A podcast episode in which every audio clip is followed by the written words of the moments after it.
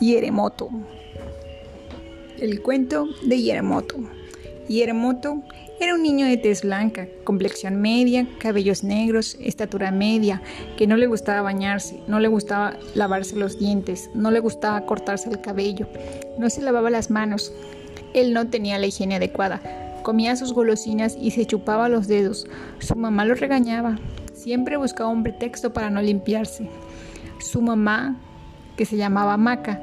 Lo regañaba porque no obedecía. Lo mandaba a bañarse, pero él no hacía caso. Lo mandaba a lavarse las manos y él decía, ya lo hice.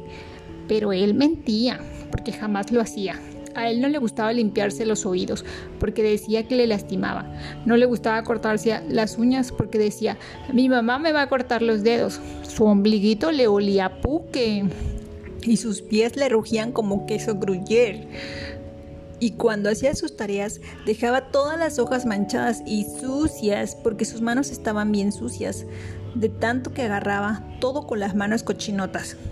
Pasó un día, pasaron dos días, pasaron tres días, pasaron cuatro días, cinco días, seis días y siete días. O sea, una semana completa y Yeremoto no se bañó. Yeremoto rugía, apestaba, las moscas le zumbaban y entonces empezó a aparecerle algo raro en el cuerpo. Empezaron a aparecer hongos en la piel y las manos le volaban alrededor de él. Las uñas se le habían puesto negras, los oídos llenos de cerilla impedían que él escuchara bien. Sus dientes se habían puesto tan amarillos como si en su boca tuviese un elote y la boca le apestaba como si fuera la esquina donde se pone la basura. En el cabello, de tanta mugre que tenía, ya le habían empezado a brotar pequeñas plantas que salían de sus cabellos. Las uñas de las manos y los pies ya las tenía tan largas como cualquier bruja de un cuento que roba niños. Cuando él iba a la escuela, así de sucio, los demás niños no querían jugar con él y se alejaban rápidamente hacia el lado contrario. Los niños no querían jugar con él porque, al contrario, le huían por su mal olor y su mal aspecto. Su hedor era tan fuerte que Yeremoto se puso triste y no entendía por qué los otros niños se alejaban de él y no querían jugar. Él estaba desconcertado. La maestra se acercó y le dijo, Yeremoto, los niños no quieren jugar contigo porque estás muy sucio. Tus ropitas tienen moscas alrededor. La mugre se te ve desde lejos. Las plantitas ya crecen en tu cabecita y tus uñas dan miedo y terror a los demás niños. A lo mejor piensan que los vas a lastimar. Dime tú, ¿qué deberías de hacer para que los niños se vuelvan a acercar a ti? ¿No les da miedo tu aspecto? A lo que Yeremoto dijo, mmm, creo que esos niños son malos porque no quieren jugar conmigo.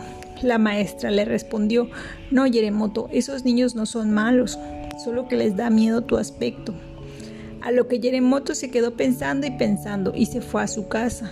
Cuando llegó a casa, le comentó a mamá que los niños de la escuela no querían jugar con él y que la maestra le había dicho que su aspecto infundaba terror, ya que sería necesario un cambio.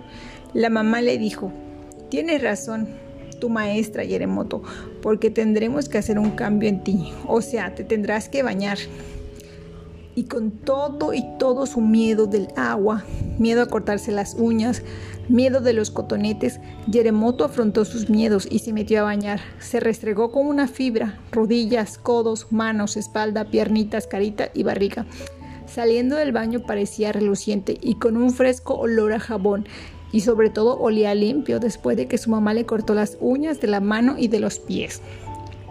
Le limpió los oídos, primero el derecho y luego el izquierdo, y Yeremoto se lavó los dientes, quitándose lo sucio de la, de la masilla acumulada por días y días, a lo que prometió ya no ser sucio nunca más, para que no fuera repudiado por los demás niños.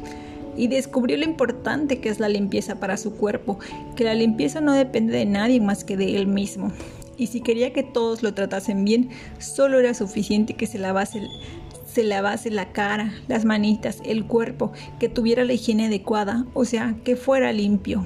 Yeremoto aprendió una gran, gran lección, que el orden y la limpieza en su cuerpecito es muy importante.